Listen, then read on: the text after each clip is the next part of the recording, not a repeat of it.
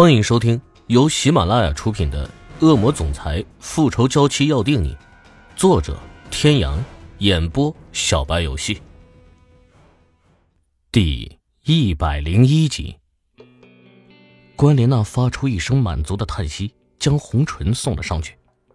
半梦半醒间，池小雨感觉到自己在不停的摇晃，她的大脑意识还未清醒，只觉得头痛不已。昏迷前的那一幕幕的窜入脑海，他猛地睁开眼睛，四周一片漆黑，他能感觉到自己现在所处的这一片空间很狭小，并且在动，一股股的汽油味扑面而来，让他几欲呕吐。貌似这应该是一辆车的后备箱。他动了动手脚，不出所料都被绑着，嘴四周皮肤紧绷，像是粘了胶带。这些人要带他去哪里？他记得昏迷前。那个强哥对他说：“怪只怪他自己惹了不该惹的人，还说什么去了阴曹地府不要怪他们之类的话，那是不是意味着？”想到这里，池小雨不禁冒出了一身的冷汗。是有人雇了这些人来杀他，那也就是说，其实他们绑架轩轩也只是幌子，目的就是让他自投罗网。会是谁这么恨他，恨不得他死？答案自是不言而喻。也只有他才能让轩轩放松警惕。那么说来，轩轩那天说有事要办，其实就是去见他了。这一切不过都是他设计好的。如果是这样，那么绑匪就会知道打座机不打手机，还让他不要带手机，不准告诉欧胜天，也就不奇怪了。只怪自己当时急着救人，根本没时间细想。轩轩那个傻丫头被自己连累了。要是欧胜天的话。他一定在第一时间就能发现这些破绽。不过关莲娜的目的既然是自己，想必不会为难他，他应该是安全了吧？只是不知道他猜不猜得到是被人利用的。要是他知道了，而且还是被自己信任的人利用，那个单纯的丫头估计会难过的要死吧。他其实是不希望欧若轩知道的，希望她永远都像个公主一样开开心心、简简单单的活着。想哭就哭，想笑就笑。前几次是他命好，可老天爷不会永远只眷顾他一个人的。这一次，估计他真的是凶多吉少了。胡思乱想着，他隐约觉得车子好像是停下的，有脚步声，紧接着咔嚓一声，他的眼前出现了一些光亮，眯起了眼适应了一下，才又睁开。两个人把他从后备箱里抬了出去。扶着他站了起来，一个人从车里下来，走到他面前，正是那个强哥，他的嘴里仍然是叼着一支烟。小妞，哥几个对不住你了，回头给你多烧点纸钱，你就安心去吧。池小雨现在除了一双眼珠子能转以外，手不能动，口不能言，也只能任人摆布。远处有人小跑着过来，有些气喘的道：“哎哎，强强哥，前面看过了，那边是个山谷，下面下面那是狼群的聚集地，就从那儿扔下去吧。”池小雨听了这话，一对眼珠子瞬间瞪得像铜铃。“What？要把他拿去喂狼？这他妈是谁的主意？”他情绪突然间变得很激动，嘴里发出呜呜的声音，窜着高的往上蹦。尼玛，能不能给个痛快呀？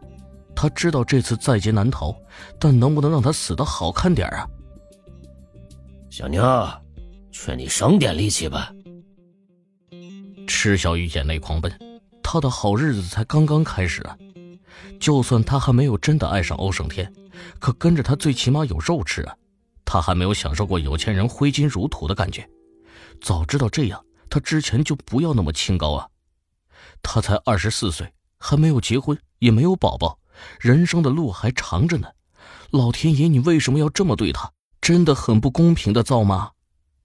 可惜呀，不管他再如何在心中怒骂上天不公，还是被两个小弟连拉带拽，最后直接一人头一人脚的把他抬着抬到了路边。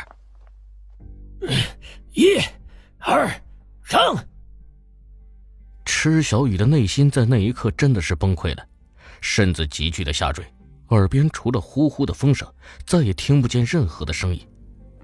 看着那两张年轻的脸在自己眼前越来越小，他认命的闭上了眼。七点半，迈巴赫准时出现在欧家别墅门前，一身西装笔挺的男人从车上下来。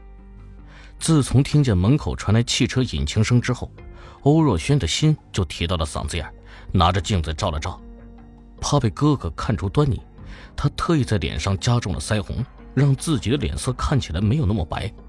深深的吸了一口气，不断的告诉自己：“欧若轩，你行的，相信自己，你可以做到。”吐出这口气，他对着镜子扯出一抹笑，转身下了楼。刚下楼就听见欧胜天宽厚磁性的嗓音：“他今天下来吃饭了吗？”小雨小姐下来吃过饭了。人呢？小雨小姐早上下来吃过早饭之后，就在房间里，之后接了一个电话就出去了。仆人尽职尽责的回答着：“出去了。谁允许他擅自出去的？”仆人见他面色阴沉，吓得不敢出声，支支吾吾的道：“那个管家，小雨，去把管家叫来。”他的面容冷峻，周身开始释放冷气。仆人吓得一溜烟去找管家的。欧若轩在二楼站着，只是听见哥哥森冷的声音，他浑身上下又开始忍不住的发着抖。管家从屋外进来，站在欧胜天面前行了礼：“先生，你找我。”欧胜天没有应声，只是用清冷的目光凝视着他。是这样的，下午有人打电话找小雨。他接了电话之后没多久就来找我，说是萱萱小姐在等他一起逛街。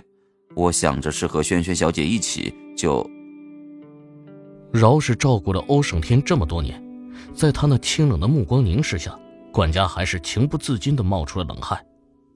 他看着两人最近相处的很好，从海边回来也没有特意交代不许小雨出门，他还在为此高兴，哪里知道小雨没有去找我呀。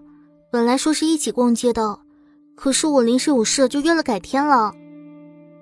欧若轩从楼上跑下来，打断了管家的话。他知道自己现在这么做对池小雨来说是多么的残忍，可是他没办法，他没有那个勇气去承担哥哥的怒火。小姐，你是什么时候回来的？那那小雨呢？我回来的时候你们都在忙，我也没什么事，就上楼睡觉去了。欧若轩是悄悄的回来的，没有惊动家里的管家和仆人。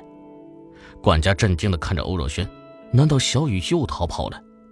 忽然他想起来，小雨来找他的时候手里好像提了个包，当时他没想太多，现在想起来。